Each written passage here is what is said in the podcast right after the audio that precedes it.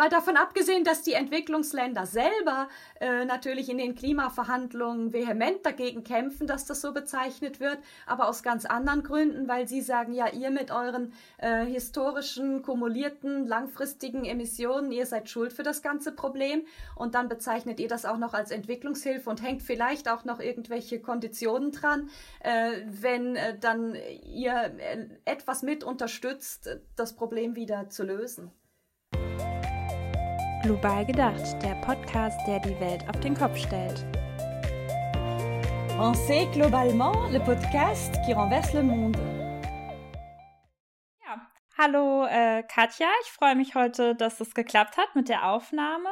Ähm, wir machen das jetzt aufgrund der Situation gerade per Skype von Zürich nach Berlin. Und wir werden heute über das Thema Entwicklungsökonomie reden. Ähm, möchtest du dich vielleicht am Anfang kurz vorstellen, äh, was du machst, was du an der Uni Zürich machst und wie du auf dein Forschungsgebiet gekommen bist. Ja, hallo Katrin, ich bin Katja Michailova und ich unterrichte eben politische Ökonomie und Entwicklungspolitik äh, an der Universität Zürich, wie du ja schon gesagt hast wie bin ich auf mein Forschungsgebiet gekommen? Nun, ich habe mich eigentlich schon als, als Jugendliche, schon als Kind, kann ich sagen, für Fragen von Entwicklung interessiert, habe mich immer interessiert, war neugierig, was so in anderen Ländern dieser Welt passiert, habe eben auch äh, gesehen, dass äh, in vielen anderen Ländern dieser Welt äh, die Menschen auf vieles verzichten müssen, was für uns hier selbstverständlich ist. Ja, und dann habe ich mich immer gefragt, dass äh, was man dann vielleicht tun kann, um äh, eine Zusammenarbeit äh, in Gang zu bekommen, um ein Miteinander in Gang zu bekommen, um überhaupt erstmal mehr voneinander zu erfahren, äh, zu lernen. Und ähm, ich wollte das dann gerne auch einfach zu meinem Beruf machen. Dass das dann nachher zu einer Tätigkeit im Bereich der Forschung und der Uni geworden ist, ist mir ähm, zufällig. Ich hätte mir auch ganz andere Dinge vorstellen können in diesem Bereich. Warst du auch im Ausland? Ja, ich habe schon eben dann an der Uni, ähm, als ich angefangen habe, Wirtschaftswissenschaften zu studieren, habe ich das eigentlich mit der Idee gemacht, dass ich gerne was in Richtung Entwicklung, Entwicklungspolitik äh, tun wollte. Äh, Wirtschaftswissenschaft erschien mir schön breit, dass man da an verschiedenen Punkten ansetzen kann. Ähm, ich hatte dann das Pech, als ich mich an der Universität Mannheim damals eingeschrieben habe, ist gerade der Lehrstuhl, der damals noch als entwicklungspolitischer Lehrstuhl im Vorlesungsverzeichnis stand, äh, mit einem ganz anderen Fach besetzt worden. Dann habe ich das also erstmal nicht direkt vorgefunden. Ich habe dann aber meine äh, Fächer so zusammengewählt, dass ich, denke ich, trotzdem noch einiges in diesem Bereich machen konnte und habe auch meine Masterarbeit direkt in Burundi geschrieben, äh, in Zusammenarbeit mit der äh, GITS, also damals noch GTZ, äh, der Gesellschaft für internationale Zusammenarbeit, äh, also der deutschen staatlichen Entwicklungszusammenarbeit über ein Thema, äh, was mit den Kaffeeexporten aus Burundi zu tun hatte. Und das war so mein Einstieg. Gleichzeitig habe ich auch ein Auslandsstudium gemacht. Ich war ein, ein Jahr lang in Indien ähm, an der Delhi School of Economics, habe dort auch in einem Studentinnenwohnheim gewohnt. Äh, ja, und ich denke doch da einiges mitbekommen, wie die Dinge dort so liefen. Und das lief nicht ganz, nicht ganz gleich, wie die Dinge so bei uns zu Hause so äh, liefen. Und ich denke, ich habe auch da viel lernen können, äh, sehr viel Positives auch erfahren, was mir dann auch weiter Motivation gegeben hat, mich mit diesen Themen zu beschäftigen. Vor allen Dingen sehr, sehr viele sehr nette Menschen kennengelernt. Okay, das klingt ja total spannend schon mal. Äh, kurze Zwischenfrage, bist du, sitzt du jetzt eigentlich in deinem Büro oder bist du zu Hause? Ja, wir sind äh, auch auf Homeoffice äh, eingestellt. Jetzt äh, die Türen der Uni sind jetzt zu äh, wegen Corona. Und äh, ja, also inklusive Bildschirm äh, bin ich am Donnerstag um Mitternacht äh, nach Hause umgezogen. Ähm, nee, ich frage mich nur gerade, weil ich im Hintergrund diesen schönen Wandteppich sehe. Deswegen habe ich mich gefragt, ob der im Büro hängt oder sieht sehr gemütlich aus.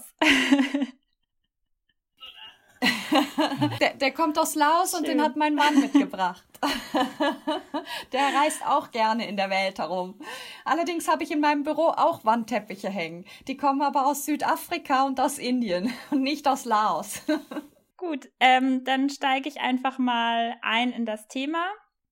Und zwar kannst du mir erklären, was meint der Begriff politische Ökonomie? Ja, der Begriff politische Ökonomie, das ist tatsächlich äh, ziemlich unklar, was der meint, dahingehend, dass verschiedene Leute sehr unterschiedliche Dinge darunter verstehen. Was man sicher sagen kann, ist, dass der Begriff politische Ökonomie immer irgendwie politisches und ökonomisches miteinander in Zusammenhang bringt. Aber das kann natürlich auf sehr unterschiedliche Weise geschehen. Äh, manche verstehen darunter äh, Varianten des Marxismus, äh, weil sich eben Marx als Ökonom letztlich mit politischen Fragen auseinandergesetzt hat. Ähm, was ich tue, hat aber damit nicht viel zu tun.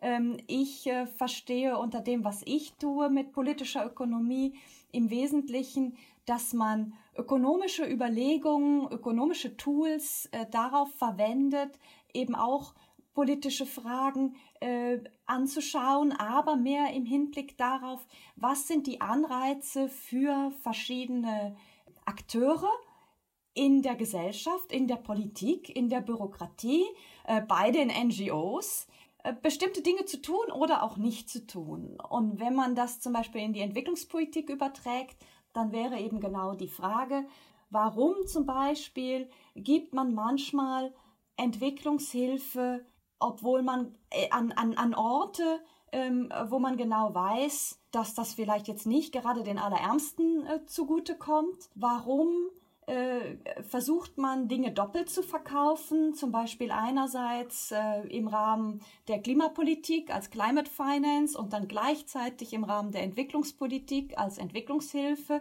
damit man eben zwei Communities damit zufriedenstellen kann, die das dann hoffentlich nicht merken, dass das doppelt verkauft wird und solche Dinge. Ja, äh, das sind so Fragen, die mich sehr interessieren und eben dieses Zusammenspiel der verschiedenen Akteure, wobei natürlich Politiker eben auch immer berücksichtigen müssen, dass sie äh, auch mit einer positiven Politik hängen sie ja an Wiederwahl, also in einem demokratischen System. Ja, das heißt, sie, sie müssen gewisse Abwägungen machen, äh, sonst sind sie einfach weg vom Fenster.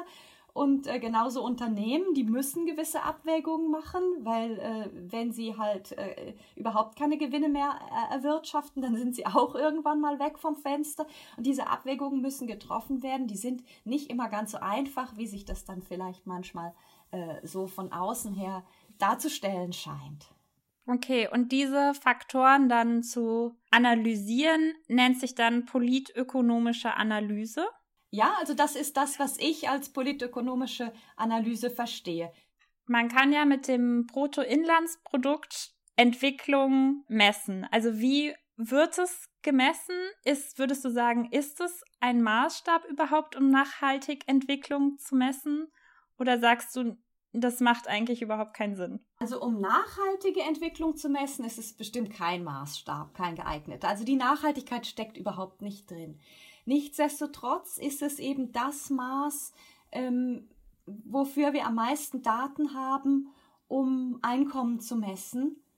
Und letztlich wird dann auch Armut eben häufig an diesem einfachen Maß festgemacht, weil wir nicht genügend Daten haben, um für alle Länder und über lange Zeiträume äh, sinnvollere Indikatoren zu benutzen das ist halt immer so ein Dilemma, oder? Man ist hin und her gerissen zwischen Indikatoren, die man eigentlich gerne benutzen würde und die viel aussagefähiger sind und solchen Indikatoren, die sehr viel eingeschränktere Aussagefähigkeit haben, aber dann halt äh, zeitlich und räumlich äh, nur sehr begrenzt Daten verfügbar haben. Die Probleme mit dem Bruttoinlandsprodukt oder auch Bruttosozialprodukt, egal welchen genauen Indikator man da nimmt für diese Einkommensgrößen, die sind eben einerseits ist halt nur Einkommen drin und zweitens ist halt nur das drin davon, was man wirklich messen kann. Also wenn ich zum Beispiel einen Wald habe, wenn ich den benutze als ja zum Spazierengehen und um da die schöne Sonne zu genießen, wie sie durch die Blätter fällt und so weiter, dann wird diese Art der Nutzung, die geht überhaupt nicht ein ins Bruttosozialprodukt.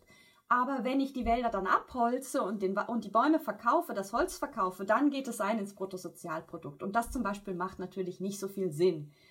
Äh, das ist eigentlich nicht das, was man so äh, messen wollen würde.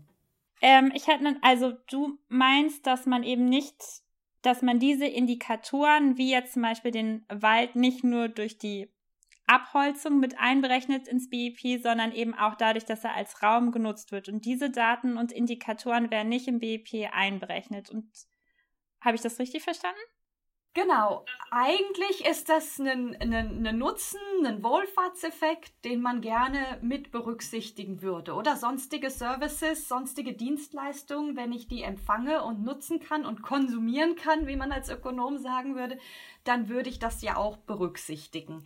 Aber hier beim Wald wird es nicht berücksichtigt. Es wird eben beim Wald erst dann verrechnet, wenn ich eben tatsächlich was verkaufe und dann Mittel fließen, Finanzmittel fließen, Finanzströme, die dann eben eingehen in das äh, Bruttoinlandsprodukt, Bruttosozialprodukt. Und das ist im Prinzip äh, ein, ein, Fehler gewissermaßen. Aber es ist einfach nicht so einfach, das zu bewerten. Oder was bringt mir denn genau diese Nutzung des Waldes? Dadurch, dass ich dafür nichts bezahle.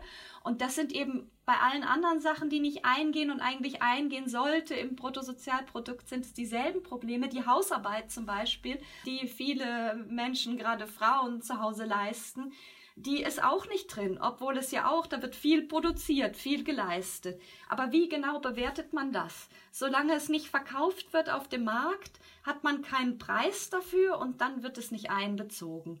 Und bei einigen Sachen ist es extrem problematisch, bei anderen Sachen ist es vielleicht nicht ganz so problematisch, aber es ist klar, dass wir damit einfach einen Indikator haben, der sehr unvollständig ist. Was man trotzdem immer sieht, ist, dass er doch meistens ziemlich hoch mit anderen Dingen korreliert also ziemlich stark Hand in Hand geht doch mit anderen Indikatoren, die einen auch interessieren. Also wenn es einem zum Beispiel darum geht, wie es Menschen geht auf der Welt, oder kann man sich zum Beispiel auch anschauen, wie ist denn die Einschulungsrate, ähm, wie ist denn die Kindersterblichkeit, solche Dinge kann man sich anschauen. Und diese Dinge sind häufig doch sehr stark mit diesem Einkommensindikator korreliert, trotz allem obwohl der so schlecht ist. Also insofern kann man ihn als Proxy durchaus verantworten. Aber ideal ist er nicht. Und Nachhaltigkeit eben steckt gar nicht drin, wie vielleicht dieses Waldbeispiel ja klar macht und eben zukünftige Zahlungen gehen völlig außen vor. Wenn ich zum Beispiel heute die Tiere hier mit viel Antibiotikum füttere, oder? Damit ich möglichst fettes Fleisch verkaufen kann und damit mir einhandle, dass ich in ein paar Jahren dann äh, äh, überall Antibiotikumsresistenzen habe und dann vielleicht mein Einkommen ähm, und meine Leistungsfähigkeit der Volkswirtschaft, mal ganz abgesehen von den äh, Krankheiten der Menschen und so weiter, äh, dass mir das alles zusammenbricht, das würde in dem heutigen BIP-Indikator überhaupt nicht unterkommen. Im Gegenteil, ne? das würde das großartig, äh, bläht es sozusagen großartig auf, weil ich jetzt halt ähm, mehr und äh, ähm, äh, äh, ja, weniger anfälliges Fleisch verkaufen kann.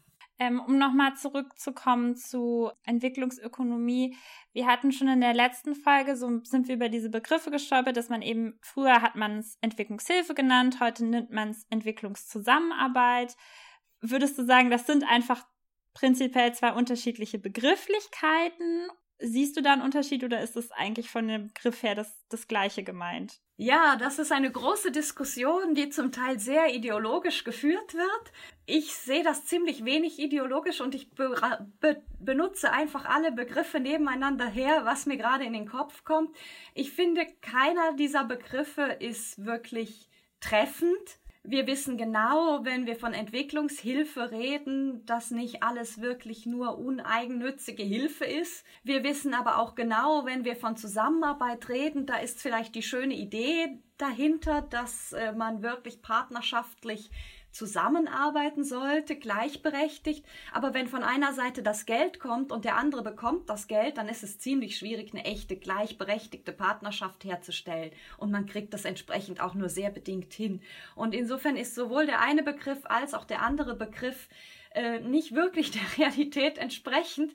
Und äh, zum Teil redet man jetzt auch schon ganz allgemein von internationaler Zusammenarbeit Aber das ist auch nicht ideal, weil dann weiß man einfach gar nicht mehr, wovon man redet. Das ist dann einfach so super breit, oder? Es hat aber auch wieder seine Vorteile, oder? Die Idee kommt natürlich aus dem Kontext jetzt der Sustainable Development Goals, der Ziele für die nachhaltige Entwicklung, Agenda 2030, dass eben die verschiedenen Dinge, die wir so betreiben, in der Welt für Entwicklung, für Nachhaltigkeit, dass die alle zusammenhängen und man zum Teil das auch gar nicht so genau trennen kann und sollte, was jetzt wirklich äh, spezifisch irgendwie für Entwicklungsländer wieder so ein Begriff, der umstritten ist, ähm, oder aber auch bei uns äh, macht, weil halt die Welt global vernetzt ist und man das äh, irgendwie zusammen anschauen muss. Aber trotzdem, eben den Begriff internationale Zusammenarbeit finde ich auch nicht ideal, weil irgendwann wird so breit, dass man nicht mehr weiß, worüber man eigentlich redet. Würdest du denn sagen, dass man, ich benutze jetzt einfach mal weiter den Begriff Entwicklungszusammenarbeit, ist es denn überhaupt möglich, da wirklich wissenschaftlich zu messen, dass eben Entwicklungszusammenarbeit nachhaltig positive Effekte hat? Also es gibt eben äh, Messungen auf sehr unterschiedlicher Ebene. Wenn man auf der Mikroebene misst, bei den einzelnen Haushalten und bei den einzelnen Personen, da kann man sehr gut abbilden, ob einzelne Interventionen, zum Beispiel das Verteilen von Schulbüchern an, an Schüler oder die Vergabe von Mikrokrediten an Haushalte, solche Dinge, da kann man sehr schön schauen, ähm, funktionieren die, funktionieren die nicht, unter welchen Bedingungen funktionieren die, wenn man das Ganze sehr kleinräumig hält äh, in Bezug auf einzelne Projekte, sich die Sachen anschaut. Wenn man allerdings fragt, äh, wirkt Entwicklungshilfe insgesamt auf das Wachstum in einem ganzen Land? Dann ist die Sache naturgemäß sehr viel komplizierter, weil dann kommen ja ganz, ganz viele verschiedene Projekte zusammen, da kommen, kommen verschiedene Zeitlichkeiten zusammen. Zum Beispiel, wenn ich heute die Kinder ausbilde, die Grundschüler, kann ich nicht davon ausgehen, dass morgen schon äh, sich in Wachstumsraten niederschlägt. Das sind dann vielleicht äh, Maßnahmen, die dauern vielleicht 20 Jahre, bis die sich in Wachstum niederschlagen. Andere Sachen sind, wenn ich dann vielleicht öffentlichen Nahverkehr aufbaue, dass die Leute Zugang bekommen zu Märkten oder auch Straßen baue. Das kann vielleicht tatsächlich im nächsten Jahr schon wirksam werden. Und das kommt dann alles zusammen und es kommt von verschiedenen Gebern zusammen und dann fließt noch die Regierungspolitik selber da rein. Dann fließen noch äußere Einflüsse da rein. Zum Beispiel gibt es vielleicht mal Nat Naturkatastrophen, es gibt eine Dürre oder es gibt auch vielleicht mal einen Krieg oder es gibt einen Zusammenbruch irgendwelcher Exportmärkte oder der Finanzmärkte und all das kommt zusammen. Und dann ist es natürlich ganz schwer rauszukristallisieren, was ist jetzt nun der Effekt, den die Entwicklungshilfe auf das Ganze hatte. Und ich denke, daraus erklärt sich letztendlich auch, ähm, warum man auf der Makroebene so Schwierigkeiten hat, einen klaren Zusammenhang darzustellen, während eben auf der Mikroebene das längst nicht so schwierig ist. Und da findet man dann auch naturgemäß, es gibt manche Dinge, die wirken und es gibt manche Dinge, die wirken nicht. Und dann kann man es auch aussortieren. Und da hat man natürlich das Problem, wenn man jetzt einfach nur sagt, man nimmt jetzt dieses Wissen, was man aus den Mikroprojekten hat und sagt, okay, also wir wissen, dass das, das wirkt. Man kann nicht sicher sein, dass man es sozusagen einfach theoretisch auf der Makroebene aggregieren kann, weil auch da dann natürlich diese Politiken der Regierung und die externen Einflüsse und so weiter noch dazwischen kommen. Wenn ich zum Beispiel ein sehr erfolgreiches, im Prinzip sehr erfolgreiches äh, Projekt mache, bei dem die Menschen lernen, wie sie sich besser an die Klimaveränderung anpassen können mit ihrer Landwirtschaft. Und dann kommt gerade eine Riesenkrise und eine Riesendürreperiode, die noch ein extremerer Ausschlag ist als erwartet und sorgt dafür, dass äh, alles eben gar nicht mehr wachsen kann dort, dann wird man halt trotzdem nicht den Gesamteffekt haben, den man gerne haben wollte. Also es kann immer wieder Dinge geben, die verhindern, dass wir auf der gesamthaften Ebene dann Erfolg sehen, auch wenn die Maßnahmen eigentlich sinnvoll waren. Und es kann auch Regierungspolitiken geben, zum Beispiel kann ich erfolgreich Schulen bauen und die werden auch benutzt und die Leute äh, freuen sich drüber. Aber wenn die Regierung unverantwortlich ist, kann die Regierung dann natürlich sagen, ah wunderbar, die kriegen ihre Schule jetzt aus der Entwicklungshilfe, bauen wir keine Schulen mehr. Ja, dann heißt das nicht, dass die Hilfe nicht ankommt. Das heißt einfach nur, die Regierung passt sich an.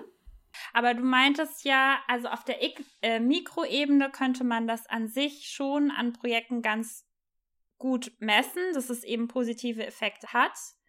Aber das Problem ist, dass man dann jetzt auch nicht sagen kann, okay, wir fördern jetzt zum Beispiel, weiß ich nicht, ja, was wäre dann so ein Beispiel für eine Mikroebene? Also fällt da jetzt Bildung auch schon drunter, dass man sagt, wir geben einfach jetzt viel oder fördern halt so kleine Bildungsprojekte mehr und achten halt aber schon irgendwie darauf, dass die Regierung sich natürlich nicht frei macht, komplett von der Verantwortung weiterhin Schulen zu bauen. Ja, also das wird noch detaillierter bei diesen Mikrountersuchungen, oder? Es geht jetzt nicht darum, ist Schule an für sich was Gutes oder nicht. Also da ist man sich, glaube ich, einig, dass Schule was Sinnvolles ist für die Menschen. Aber es geht dann viel konkreter noch darum, dass man testet, sollte man jetzt lieber Lehrbücher äh, vergeben oder sollte man zum Beispiel Entwurmungskuren für die Kinder machen, damit die überhaupt zuhören können im Unterricht? Oder sollte man die Klassengrößen äh, ver ähm, verringern. Solche Dinge, die kann man wie ganz konkret abtesten. Und zum Beispiel gerade diese Sache mit den Entwurmungskuren, die hat sich als ziemlich erfolgreich erwiesen, weil sie halt auf verschiedenen Ebenen wirkt oder sie macht die Kinder unmittelbar gesunder.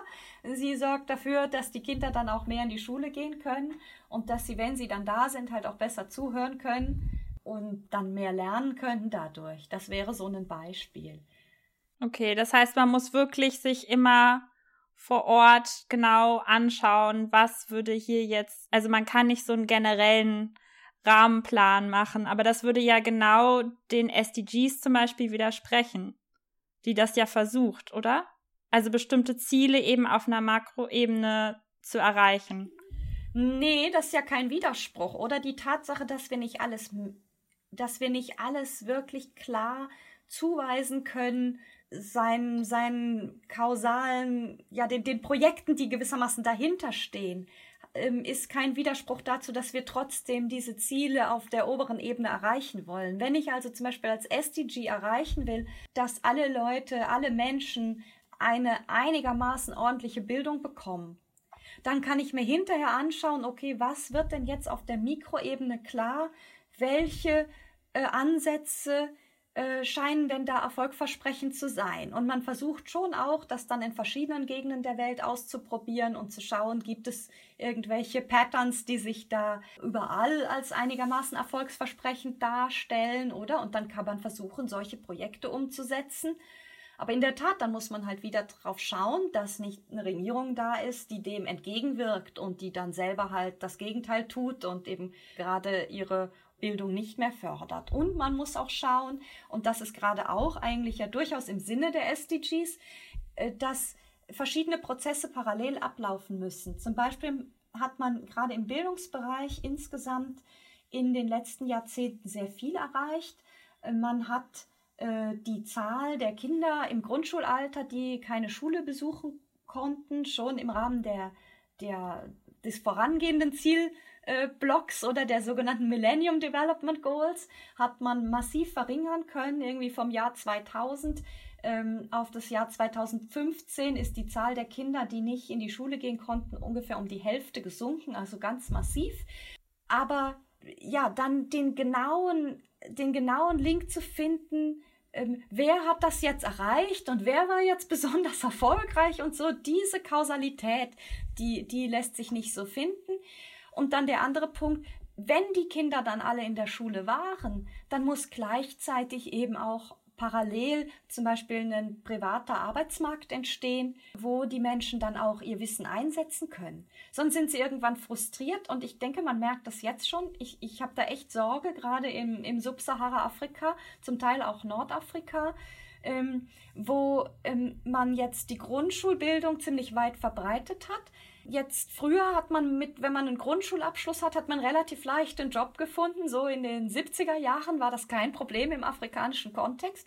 Heute haben eben fast alle einen Grundschulabschluss. Dann muss man mindestens einen Sekundarschulabschluss haben und irgendwann wird man mindestens einen universitären Abschluss haben müssen für mehr oder weniger die gleichen Tätigkeiten. Und die Frage ist eben, schafft man es gleichzeitig, einen Privatsektor mit attraktiven Arbeitsplätzen zu schaffen und schafft man auch eine Bildung zu generieren, die den Leuten hilft, selber dann auch ihre eigenen produktiven äh, Arbeitsplätze aufzubauen.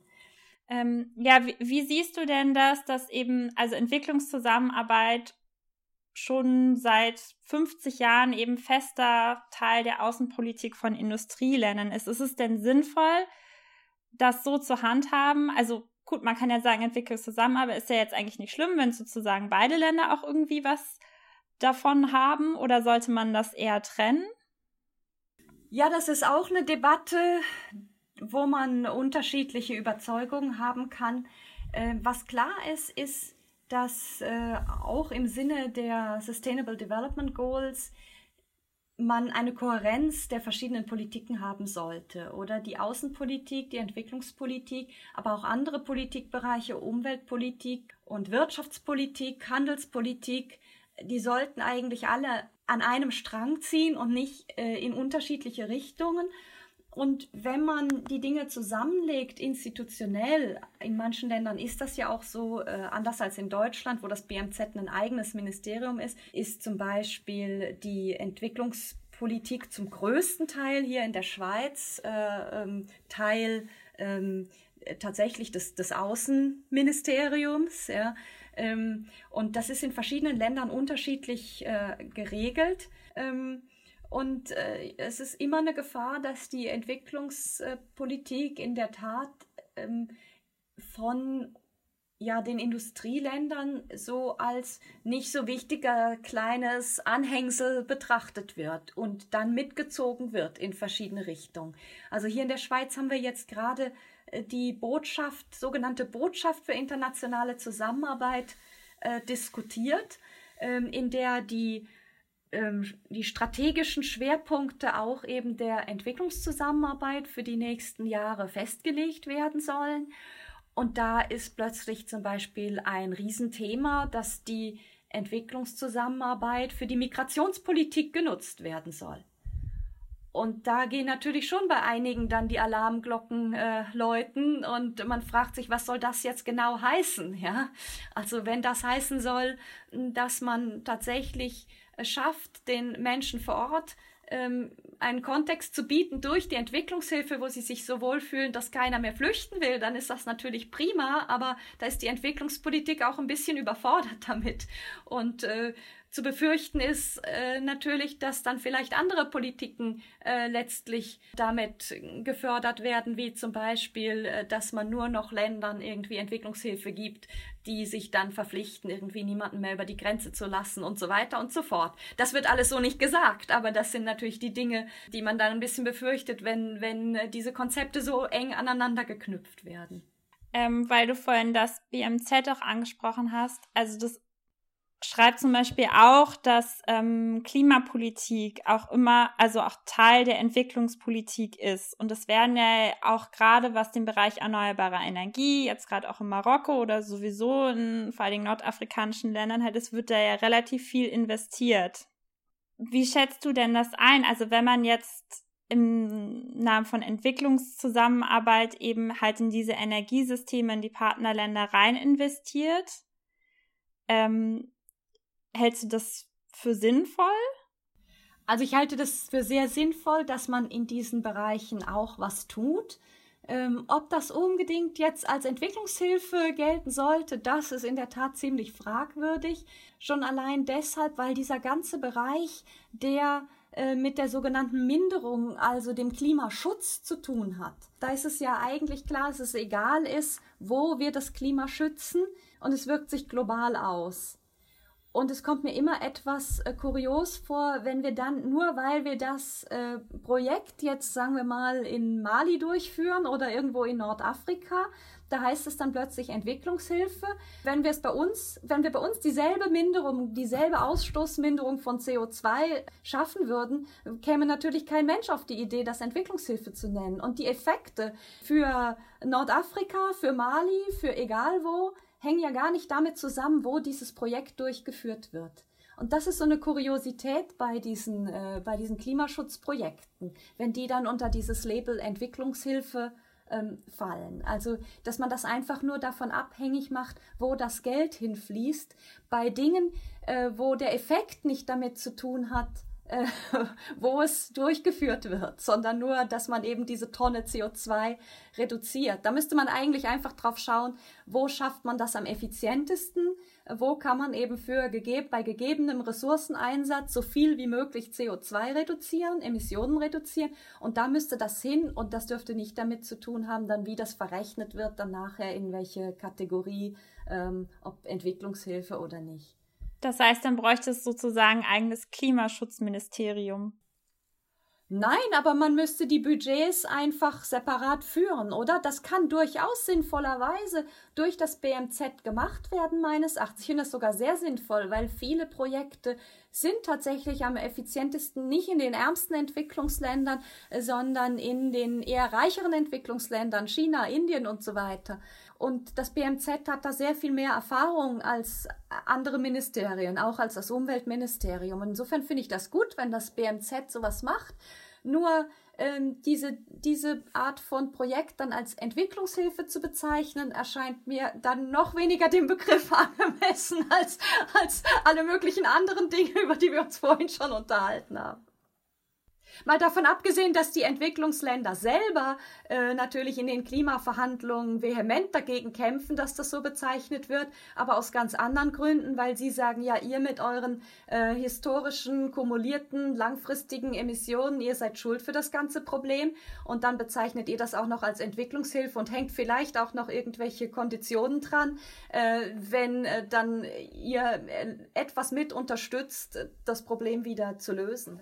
Und ich habe da auch schon mal angedeutet, man erwartet sehr viel von der Entwicklungspolitik. Und die Entwicklungspolitik ist ein ganz kleiner Bereich, wenn man sich anschaut, wie viel in die Handelspolitik fließt an Mitteln, in die Außenpolitik fließt an Mitteln. Und diese diese Bereiche, die sind viel mächtiger, auch was die entwicklungspolitischen Ziele angeht. Also wenn man es schaffen könnte, dass hier diese ganzen anderen Politikfelder an einem Strang ziehen und wirklich sich in Richtung SDGs bewegen und die ernst nehmen, dann könnten wir viel, viel mehr erreichen als mit diesem kleinen Bereich, äh, den wir jetzt als äh, Entwicklungshilfe im engeren Sinne bezeichnen und den das jetzt in Deutschland eben das BMZ in der Hand hat und hier in der Schweiz äh, die DEZA und das SECO. Also der SECO-Bereich der Entwicklungshilfe. SECO ist hier das ganze, der ganze Wirtschaftsbereich. Die haben natürlich mehr. Ähm, das ist, äh, denke ich, ganz, ganz wichtig, dass man das im Auge behält und dass man dann eben bei solchen Initiativen, wenn es zum Beispiel um um allgemeine Handelsrestriktionen geht, wenn es um äh, Waffenexporte geht, ähm, wenn es eben um außenpolitische Fragen geht, äh, um, um, äh, um äh, Unternehmensrecht geht. Wir haben hier gerade so eine Initiative, äh, die möglicherweise demnächst vors Volk kommt in der Schweiz, ähm, wo es eben darum geht, dass sich internationale Unternehmen, die aus der Schweiz kommen, eben auch in anderen Ländern äh, verantworten müssen für ähm, für, sagen wir mal, soziale und Umweltprobleme, die sie da anrichten. Solche Fragen, die werden auch nicht nur in der Schweiz diskutiert, die sind in Deutschland ähnlich relevant. Die sind ganz, ganz wichtig. Und eben, das, es geht dann weit über die reine Entwicklungshilfe hinaus. Also ich würde gerne noch mal einen Punkt anschließen, äh, den ich sehr wichtig finde und wo ich denke, es gibt häufig ein gewisses Missverständnis, wenn so von außen die Entwicklungspolitik äh, angeschaut wird und dann eben oft die Frage auftaucht, die ihr ja auch gestellt habt, ähm, ja, wie ist das denn mit der Wirksamkeit und ist die wirklich so wenig wirksam, wie manche Leute sagen und so weiter. Ähm, ich äh, vergleiche Entwicklungshilfe immer gerne mit ähm, sowas wie zum Beispiel Startups, irgendwelchen Unternehmensbereichen, wo man mit in einem extrem risikoreichen Umfeld sich, äh, sich bewegt, wo man unter sehr schwierigen und sich ständig verändernden Bedingungen arbeitet und wo vor allen Dingen wichtig ist, dass man innovativ ist. Und äh, das Problem, was ich sehe, ist, dass komischerweise eben gerade bei Entwicklung, obwohl das so ein Bereich ist, der so schwierig ist, wo man mit Ländern auch zu tun hat, in denen Entscheidungsprozesse äh, häufig sehr, sehr schwierig ablaufen, die häufig nicht an demokratische Prozesse gewöhnt sind wie bei uns und so, da erwartet man plötzlich, wir kommen da rein, sagen wir mal mit der schweizerischen oder mit der deutschen Entwicklungshilfe und sagen, macht jetzt die Reform und dann klappt das alles super und wir können hundertprozentig belegen, dass jetzt das Land Land viel besser läuft als vorher. Wie ist das denn schon bei uns? Wenn wir bei uns eine Reform durchpushen wollen, die wir wichtig finden, dann geht das über Jahre und nachher kommt irgendein politischer Kompromiss raus, der vielleicht irgendwie uns ein bisschen ein kleines Schrittchen weiterführt. Wenn da die Leute sagen würden, jetzt evaluiert mal und könnt ihr beweisen, dass ihr alles, was ihr da je gemacht habt, dass das hundertprozentig Erfolg hat und auch kein irgendwie Euro, kein Franken irgendwie äh, woanders hingeflossen ist. Das könnten wir nie tun. Aber bei der Entwicklungshilfe, da wird das erwartet. Und dann ist das eben so ein noch viel schwierigeres Umfeld, wenn ich mir irgendwelche Startups oder so anschaue. Da bin ich froh, wenn sie eine 50-prozentige Erfolgsquote, Überlebensquote haben, ja. Und bei der Entwicklungshilfe dann einen so hohen Satz von eigentlich 80, 90 Prozent zu erwarten, das ist eigentlich unglaublich. Und das Problem ist, man pusht die Organisationen, sowohl die staatlichen als auch die Nichtregierungsorganisationen, da meines Erachtens in eine falsche Richtung durch diesen Druck. Weil wenn man den Druck macht, dass man so 100% Erfolg zeigen soll, dann äh, geht die Innovation eben flöten. Weil wenn ich innovativ bin und nur dann kann ich wirklich in so einem Umfeld echt große Schritte machen. Äh, wenn ich innovativ bin, dann muss ich einfach auch mit großen Risiken leben. Und wenn mir sozusagen die öffentliche Meinung diese Möglichkeit nimmt, weil ich sofort dann Riesenkritik an den Hals kriege, wenn mal was schief geht, dann äh, geht was ganz grundlegend äh, falsch äh, mit dem, wie wir unsere Entwicklungshilfe und unsere Entwicklungszusammenarbeit anschauen. Ja, vielen Dank. Das war jetzt ein super Abschlusssatz. Den möchte ich gerne erstmal so stehen lassen dann auch. Und nochmal dazu kommen, wir hatten auch schon in der letzten Folge nämlich unsere global gedacht Box eingeführt. Und da geht es nämlich darum, dass unsere Gäste sich einen Gegenstand raussuchen. In diesem Fall äh, vielleicht aus deinem Zimmer ein Gegenstand, den du mit dem Thema globales Denken verbindest? Ich habe hier zum Beispiel vor mir einen Buchbeschwerer, der stammt von einer afrikanischen Bildungsministerkonferenz. Da ist eben die Karte von Afrika drauf. Und äh, ja, das erinnert mich an, an die Diskussionen, die es da damals gab, ähm, wie man die Qualität der äh, Grundschul äh, Grundschulen im äh, Subsahara-Afrika verbessern kann.